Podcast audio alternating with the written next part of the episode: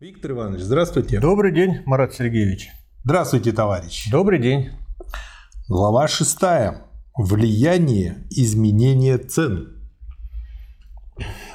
Ну, надо вспомнить, о чем идет речь, потому что цены на много чего влияют. Да.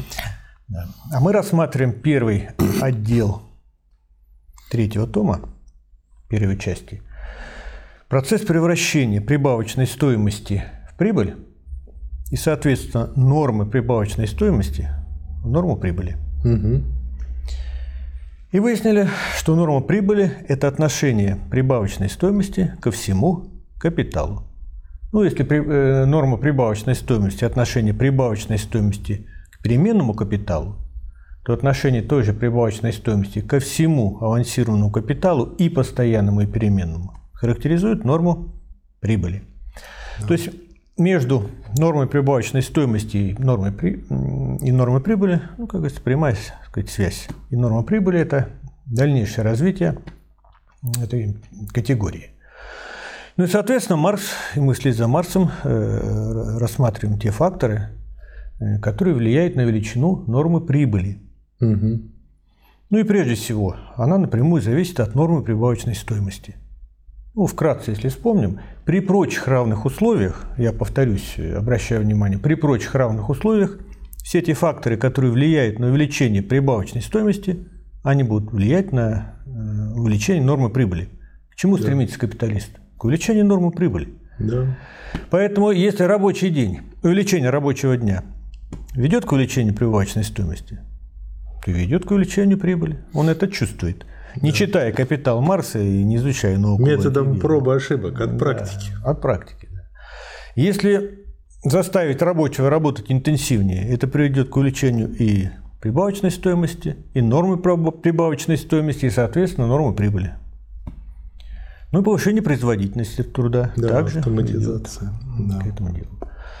Какие еще факторы влияют на увеличение нормы прибыли, мы это рассмотрели. Ну, прежде всего, увеличение скорости оборота капитала. Угу. Ну, понятное дело, что капитал, который делает в год один оборот, дает какую-то определенную прибыль и норму прибыли. Угу. А тот, который делает 10 оборотов угу. при такой же величине, дает 10 раз больше да. Э, прибыли. Соответственно, норма прибыли возрастает. Также, поскольку в знаменателе нормы прибыли находится не только переменный капитал, но и постоянный капитал, то экономия на постоянном капитале угу также ведет к увеличению нормы прибыли. Да. И мы, так сказать, рассматривали достаточно подробно, след за Марксом. Что у нас осталось еще рассмотреть?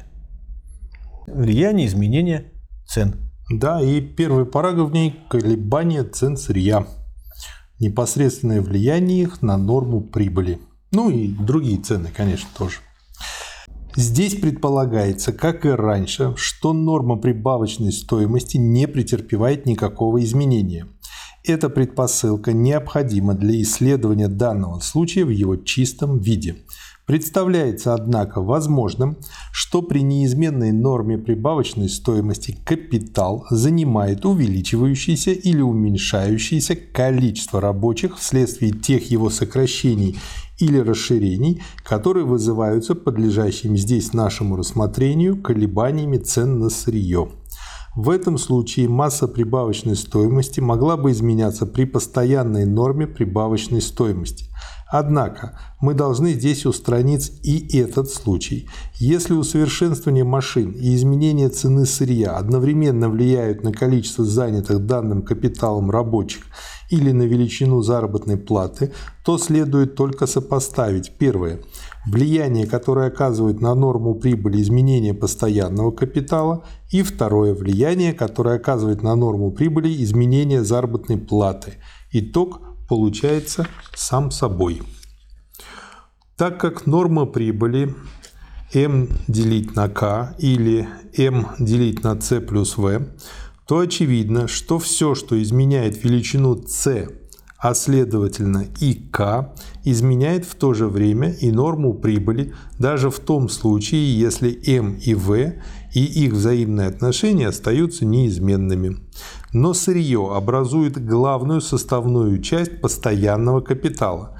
Даже в те отрасли промышленности, в которых нет сырья в собственном смысле слова, сырье входит в качестве вспомогательного материала или как составная часть машин и тому подобное. И таким образом колебания его цен влияют соответственно на норму прибыли.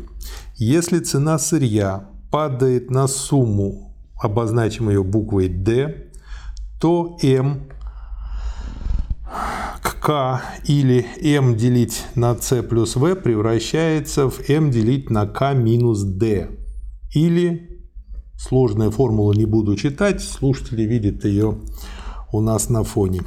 Следовательно, норма прибыли повышается. Наоборот, если цена сырья повышается, то m делить на k или m делить на c плюс v превращается, другая формула, то есть норма прибыли падает. При прочих равных условиях норма прибыли повышается или понижается, как мы видим, в направлении обратном движению цены сырья. Отсюда видно, между прочим, насколько важны для промышленных стран низкие цены сырья. Даже если колебания цен на сырье не сопровождаются изменениями в сфере сбыта продукта, то есть если даже совершенно отвлечься от соотношения между спросом и предложением. Стоимость сырья и вспомогательных материалов сразу и целиком входит в стоимость продукта, на изготовление которого они потребляются, в то время как стоимость элементов основного капитала входит в продукт лишь по мере их изнашивания, следовательно, лишь постепенно – Отсюда следует, что на цену продуктов гораздо большей степени оказывает влияние цена сырья, чем цена основного капитала, хотя норма прибыли определяется общей суммой стоимости вложенного капитала, независимо от того, какая часть его потребляется в данное время. Очевидно, однако, что расширение или сокращение рынка зависит от цены отдельного товара и находится в обратном отношении к повышению или падению этой цены – Впрочем, об этой стороне дела мы упоминаем лишь мимоходом, так как здесь мы все еще предполагаем, что товары продаются по их стоимости и, следовательно, совершенно отвлекаемся от колебания цен, вызванного конкуренцией. Поэтому в действительности оказывается, что цена готового товара повышается непропорционально повышению цены сырья и понижается непропорционально понижению цены сырья. Таким образом, в одном случае норма прибыли падает ниже, в другом поднимается выше, чем это имело бы место при продаже товаров по их стоимости. Далее, масса и стоимость применяемых машин возрастает с развитием производительной силы труда, но не пропорционально росту самой производительной силы, то есть не пропорционально увеличению количества продукта, доставляемого этими машинами. Таким образом, в тех отраслях промышленности, куда вообще входит сырье, или другими словами, где предмет труда сам является уже продуктом предшествующего труда, в этих отраслях промышленности рост производительной силы труда выражается как раз в том отношении, в каком большее количество сырья поглощает данное количество труда. Следовательно, в растущей массы сырья, превращаемой в продукт перерабатываемый в товар в течение, например, одного рабочего часа. Далее. Так как сырье и вспомогательные материалы, совершенно так же, как и заработная плата, образуют составные части оборотного капитала, то они постоянно должны полностью возмещаться из каждой отдельной продажи продукта, в то время как у машин возмещается только их износ – и к тому же сначала в форме резервного фонда. При этом на деле отнюдь не столь существенно, выделяется определенная часть в резервный фонд при каждой отдельной продаже продукта или нет. Предполагается только, что из всей годовой выручки производится соответственное годовое отчисление. Таким образом, здесь снова обнаруживается, что повышение цены сырья может урезать или затормозить весь процесс воспроизводства, в том случае, если цена, вырученная от продажи товара, недостаточна для возмещения всех элементов товара, или если цена это делает невозможным продолжение процесса производства в размерах, отвечающих его техническому базису. Так что в результате или работает только часть машин, или же все машины не могут работать обычное полное время. Наконец, издержки, связанные с образованием отходов, изменяются в прямом отношении к колебаниям цены сырья, растут, если она растет, падают, если она падает. Что скажете? Ну, Маркс приводит несколько как бы, случаев. Ну, жизнь, она богатая. Да. И на практике встречается десятки, сотни, тысячи вариантов. Да. Какие основные? Ну, если стоимость сырья входит стоимость капитала как одна из основных составных частей, стоимость угу. постоянного капитала, то закономерность общая, простая. Чем Рас... дешевле, тем больше прибыль. Растет стоимость сырья, норма прибыли уменьшается. Угу. Уменьшается стоимость сырья, норма прибыли растет. Ну, это как общее правило. Но кроме стоимости сырья используется основной капитал, основной постоянный капитал, так его назовем. И причем он используется весь в процессе производства, вспомним угу. то, что мы раньше изучали. А на издержки производства капиталист относит только ту часть, которая связана с износом. Угу. Это вот процесс амортизации да. называется. И Марс называет это резервным фондом. Ну, сейчас это называется амортизационный фонд, который mm не сразу расходуется. Если сырье нужно постоянно возобновлять после каждого оборота, mm так же, как и заработную плату платить То машин там раз в несколько лет. Да. Ну, только текущий ремонт производить, да. ну, может, капитальный, это уже реже. А вообще возобновлять, может быть, через несколько лет. И вот этот резервный фонд, амортизационный фонд, как бы служит, ну да, действительно, резервом определенным. И вот Марс обращает еще на один нюанс – что может быть и такая ситуация, что, скажем, цены на сырье настолько выросли, угу. что вырученных денег от продажи произведенного товара, товаров угу. может не хватить на то, чтобы полностью купить необходимый объем э, сырья. Да.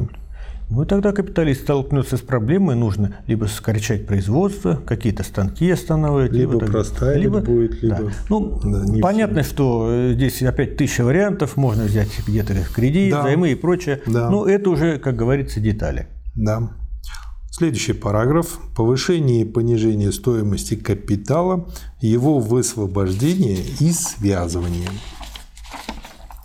Можно ли рассматривать высвобождение и связывание капитала с одной стороны, повышение и понижение его стоимости, с другой – как различные явления? Прежде всего возникает вопрос, что понимаем мы под высвобождением и связыванием капитала? Повышение и понижение стоимости понятны сами собой. Они означают лишь, что вследствие каких-либо общих экономических причин так как здесь речь идет не об особой судьбе каждого отдельного частного капитала, увеличивается или уменьшается стоимость уже существующего капитала. Следовательно, повышается или падает стоимость капитала, авансированного на производство, несмотря на ее увеличение тем прибавочным трудом, который применяется этим капиталом. Под связыванием капитала подразумевается то, что определенные данные части совокупной стоимости продукта должны быть снова превращены в элементы постоянного или переменного капитала для того, чтобы производство могло продолжаться в своих прежних размерах. Под высвобождением капитала мы понимаем то, что часть совокупной стоимости капитала, которая до сих пор должна была превращаться в постоянный или переменный капитал, становится свободной и излишней, хотя производство продолжается в прежних размерах. Это высвобождение и связывание капитала отличается от высвобождения и связывания дохода. Если, например, годовая прибавочная стоимость для капитала К равна X – то вследствие удешевления товаров, входящих в потребление капиталиста, x минус a может оказаться достаточным для того, чтобы удовлетворить те же самые потребности, что и раньше. Благодаря этому часть дохода, а именно А, высвобождается и может служить или для расширения потребления, или же для обратного превращения в капитал для накопления. Наоборот, если потребуется большая сумма, подняли цены на потребляемые капиталистам товары и услуги для того, чтобы продолжать прежний образ жизни, то или этот последний должен претерпеть ограничения, как-то сократить свои расходы, или часть дохода, равная А и прежде накапливающаяся, должна быть израсходована теперь в качестве дохода. Таким образом, если при повышении цены сырья на рынке находятся значительные массы готового товара на какой бы то ни было ступени обработки, то повышается стоимость этого товара и вместе с тем происходит повышение стоимости уже существующего капитала. То же самое следует сказать о находящихся в руках производителей запасах сырья и тому подобное. Это повышение стоимости может компенсировать или более чем компенсировать отдельных капиталистов или даже капиталистов целой отрасли промышленности за падение нормы прибыли, обусловленное повышением цены сырья. Не входя здесь в детали влияния конкуренции, можно, однако, ради полноты отметить, что, во-первых, если находящиеся на складах запасы сырья значительны, они противодействуют повышению цен, возникающую в самом очаге производства сырья. Во-вторых, если находящиеся на рынке полуфабрикаты или готовые товары оказывают очень сильное давление на рынок, то они препятствуют возрастанию цены готовых товаров или полуфабрикатов пропорционально цене их сырья. Наоборот, при падении цены сырья норма прибыли при прочих равных условиях повышается. Товары, находящиеся на рынке, предметы, обработка которых еще не закончена, запасы сырья обесцениваются, противодействуя тем самым одновременному повышению нормы прибыли. Чем меньше запасы, находящиеся в сфере производства и на рынке, например, к концу производственного года, ко времени, когда сырье вновь доставляется в большом количестве, следовательно, для земледельческих продуктов после уборки урожая, тем в более чистом виде проявляется влияние изменения цен на сырье. Во всем нашем исследовании мы исходим из предположения, что повышение или понижение цен является выражением действительных колебаний стоимости. Но так как здесь речь идет о том влиянии, которое колебание цен оказывает на норму прибыли – то источник самих этих колебаний в действительности не имеет значения. Развитые здесь выводы остаются справедливыми и в том случае, если цены повышаются и падают не вследствие колебаний стоимости, а вследствие воздействия системы кредита, конкуренции и тому подобное. И далее читаем.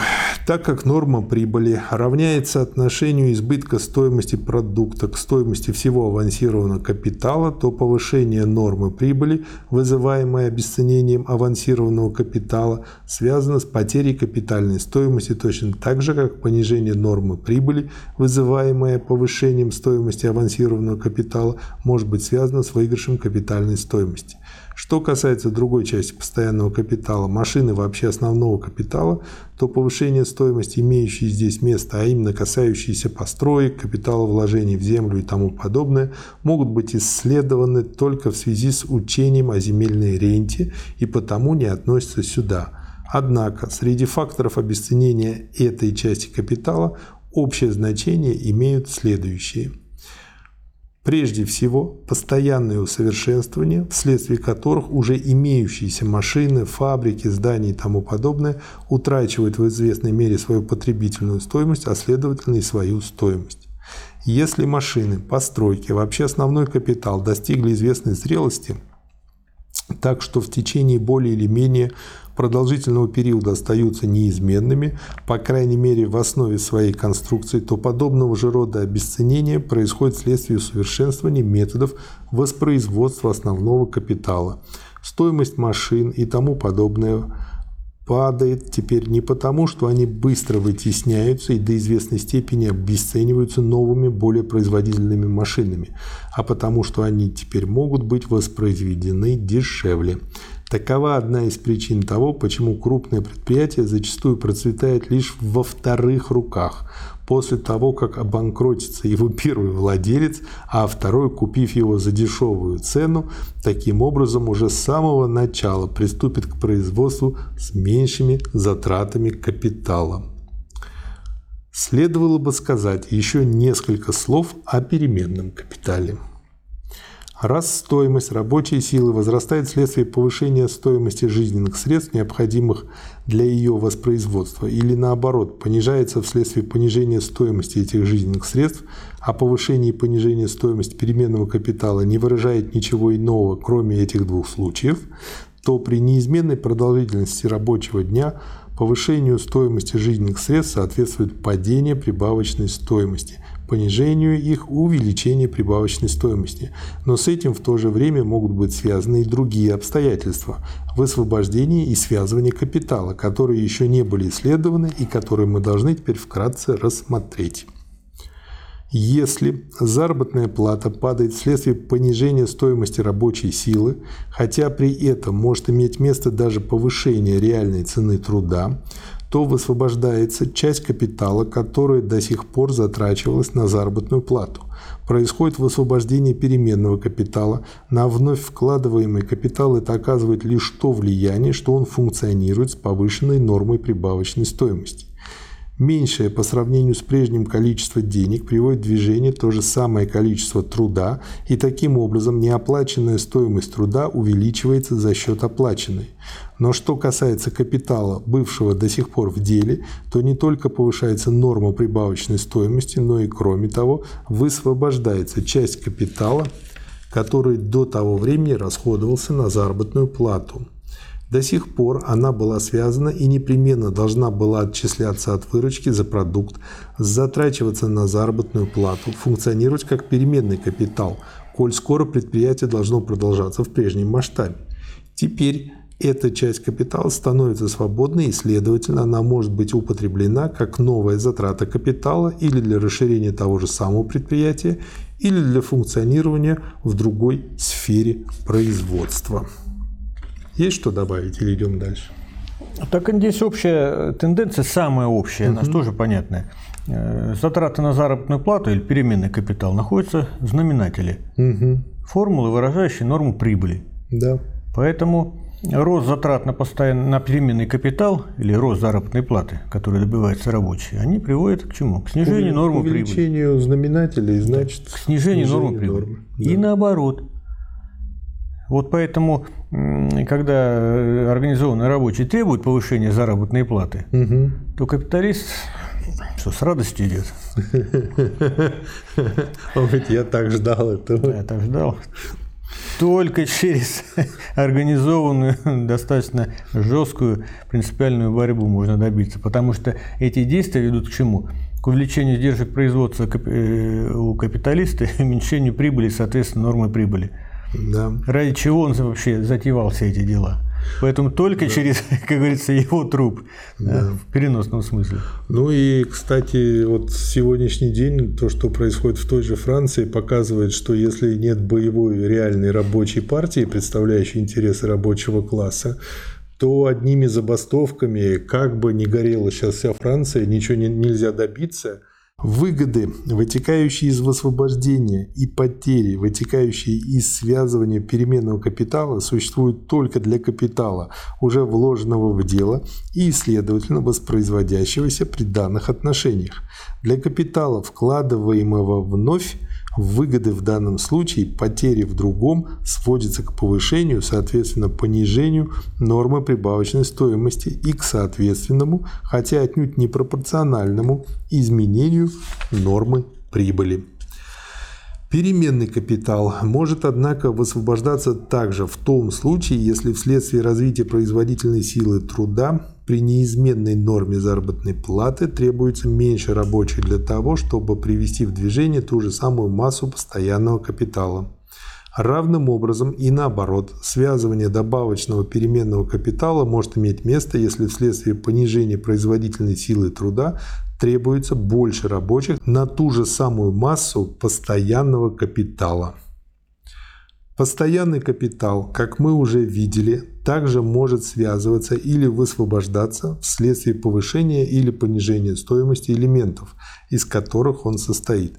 Если отвлечься от этого связывания постоянного капитала, предполагается, что часть переменного не превращается в постоянный, возможно лишь в том случае, если производительная сила труда увеличивается – То есть, если та же самая масса труда производит больше продукта и, следовательно, производит движение больше постоянного капитала, то же самое при известных условиях может иметь место, если производительная сила уменьшается. Например, в земледелии так что то же самое количество труда для производства того же самого продукта требует больше средств производства, например, больше семян, удобрений, дренирования и тому подобное. Без понижения стоимости его элементов постоянный капитал может высвобождаться в том случае, если усовершенствование применение сил природы и тому подобное делают постоянный капитал меньшей стоимости, способным выполнять ту же техническую роль, какую раньше выполнял капитал более высокой стоимости. Иначе обстоит дело с сырьем. Если цена сырья возрастает, становится невозможным после вычета заработной платы полностью возместить ее из стоимости товаров. Поэтому сильные колебания цен вызывают перерывы, крупные коллизии и даже катастрофы в процессе производства. Другой элемент, о котором мы упоминаем здесь только ради полноты – так как конкуренция и система кредита лежат пока вне круга нашего рассмотрения, заключается в следующем. Количество растительного и животного сырья, рост и производство которого подчинены определенным органическим законам и связаны с известными естественными промежутками времени, по самой природе вещей не может быть внезапно увеличено в такой же степени, как, например, количество машин и прочего основного капитала, угля, руды и тому подобное, увеличение которого при соответствующих природных условиях в промышленно развитой стране может совершаться очень быстро. Поэтому, возможно, а при развитом капиталистическом производстве даже неизбежно, что производство и рост части постоянного капитала – состоящий из основного капитала, машин и так далее, значительно обгоняет производство и рост той его части, которая состоит из органического сырья. Вследствие этого спрос на такое сырье увеличивается быстрее его предложения, и потому цена его повышается. Это повышение цены приводит на деле к тому, что, во-первых, сырье начинает подвозиться из более отдаленных местностей, так как повышенная цена покрывает увеличенные издержки производства. Второе. Производство его увеличивается, правда, действительно увеличение массы продукта по природе вещей может произойти не сразу, а быть может лишь через год. И третье. Используются ранее неиспользуемые суррогаты и экономнее обращаются с отходами.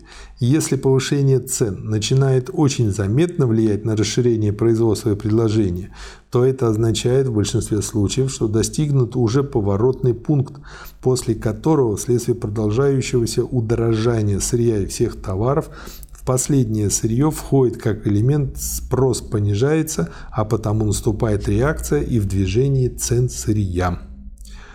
Из сказанного до сих пор ясно следующее. Чем больше развито капиталистическое производство, чем больше поэтому средств для быстрого и непрерывного увеличения части постоянного капитала, состоящей из машин и так далее, чем быстрее накопление, особенно в периоды процветания, тем больше относительное перепроизводство машин и прочего основного капитала, тем чаще наступает относительное недопроизводство растительного и животного сырья, тем отчетливее проявляется вышеописанное увеличение их цены и соответствующая этому последнему реакция, тем чаще, следовательно, происходят те потрясения, которые вытекают из этого сильного колебания цены одного из главных элементов процесса воспроизводства.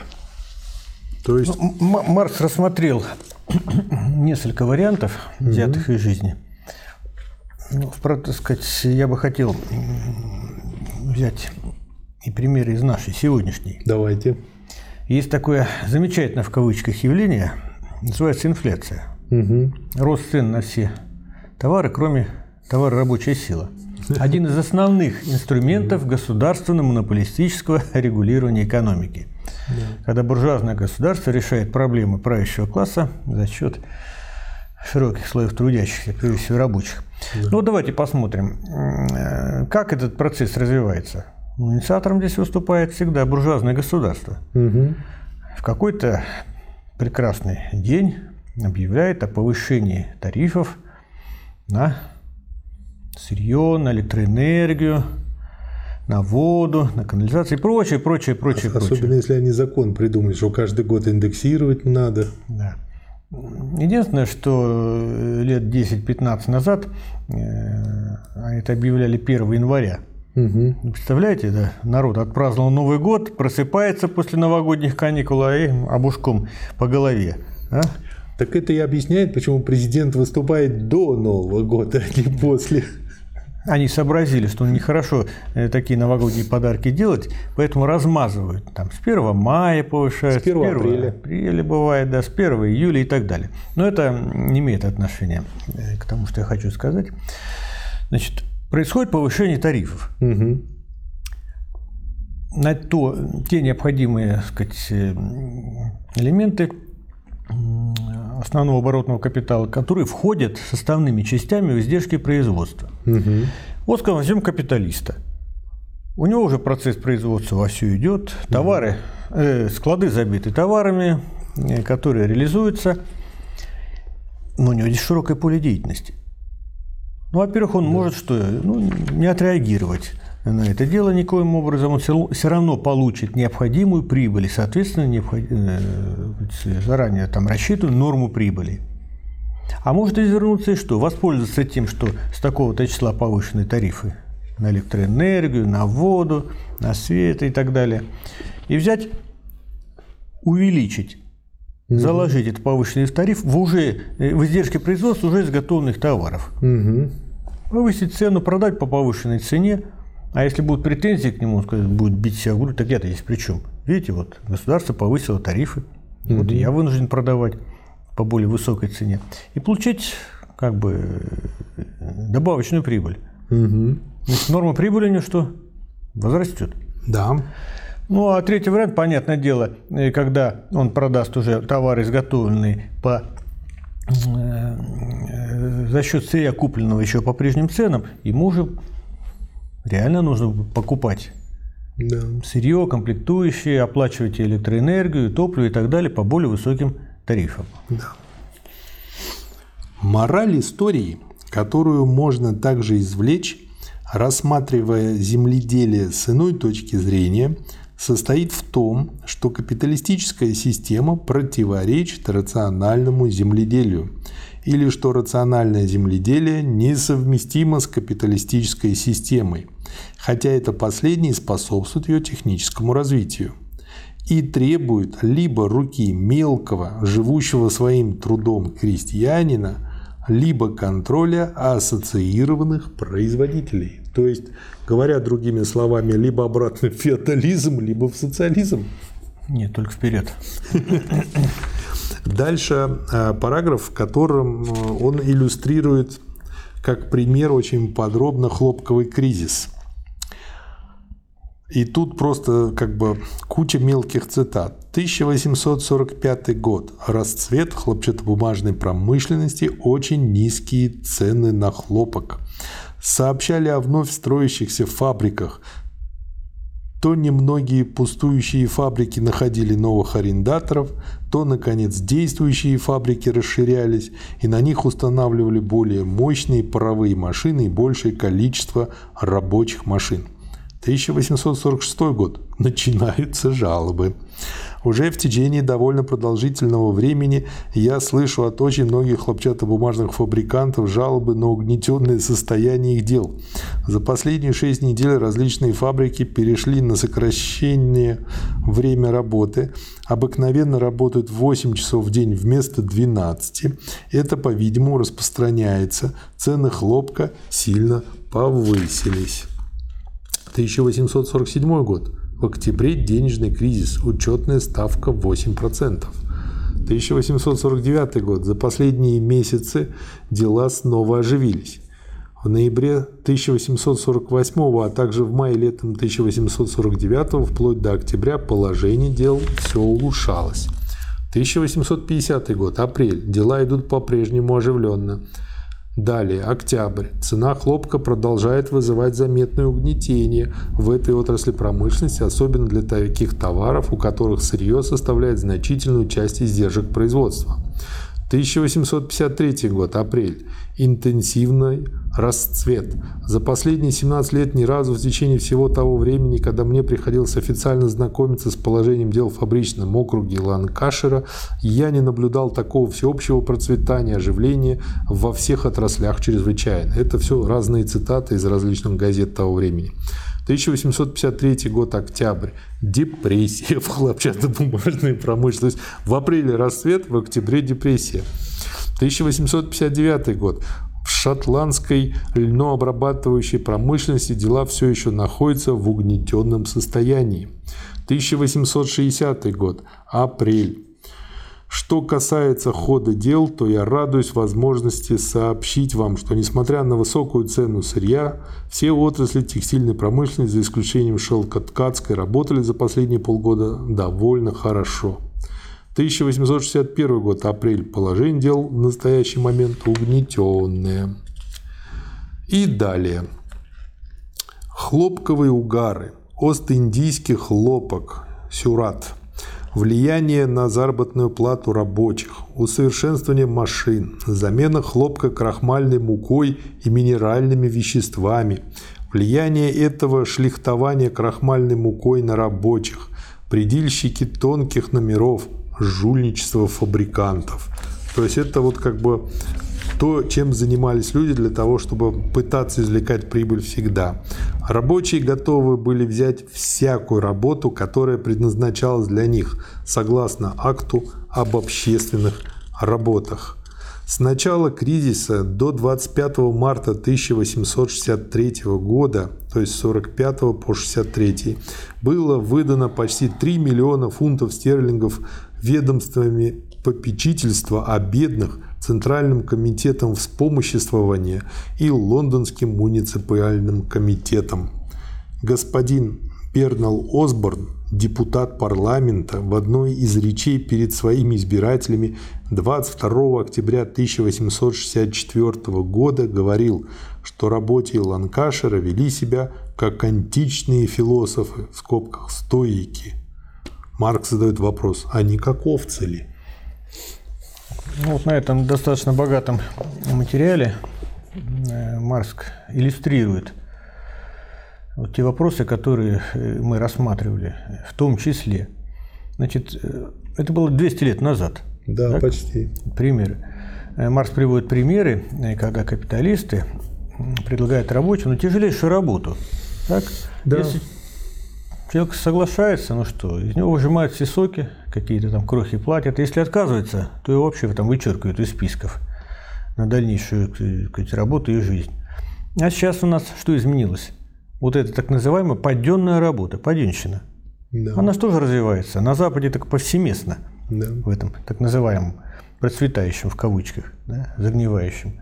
И у нас то же самое, когда у ворот сказать, фабрик, заводов стоят и ждут, что там свалится – сегодня какая будет работа на один день. Так э, даже в американском кино много фильмов, сериалов, и там просто видно, как люди постоянно ходят на какую-то в маленьком городишке маленькую площадь, да, да. сидят, ждут бездельничают, туда кто-то приезжает и говорит, нужны три таких-то человека. Mm. Просто в кино обычно показывают, как там ну, нужен там тот, кто сейф умеет вскрывать или еще чего-то, потому что фильм посвящен бандюгам конкретным. Но, тем не менее, сути дела-то это не меняет. Но вот люди не обращают на это внимания. Спасибо. Спасибо вам. Спасибо, товарищ. До свидания.